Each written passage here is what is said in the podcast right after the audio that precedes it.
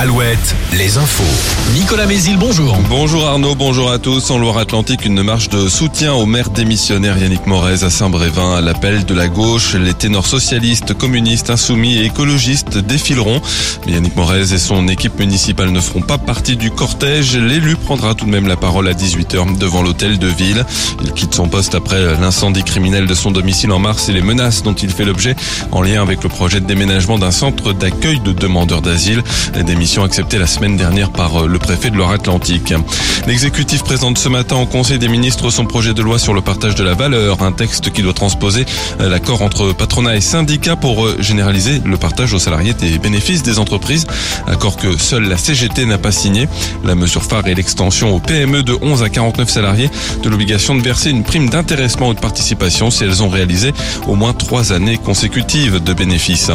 Décision le 16 juin dans le procès qui oppose la communauté de communes de l'île d'Oléron à Airbnb. La collectivité réclame 30 millions d'euros pour des manquements à la collecte de la taxe de séjour en 2020 et en 2021.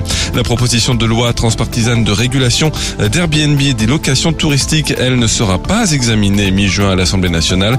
Décision de la conférence des présidents de groupe. La députée du Finistère, Anaïg Lemer, co-rapporteur du texte, espère un examen de la proposition de loi au mois d'octobre. Le basket, Cholet se relance dans la course aux demi-finales du championnat élite. CB a battu les Mets de Victor Wembanyama hier soir à domicile 83 à 80. La belle se jouera demain soir à Levallois. En revanche, fin de saison pour Le Mans battu pour la deuxième fois par l'Asvel. En handball, l'avant-dernière journée de Ligue féminine, Nantes assurée de finir troisième reçoit les Messines qui ont la garantie d'être championne.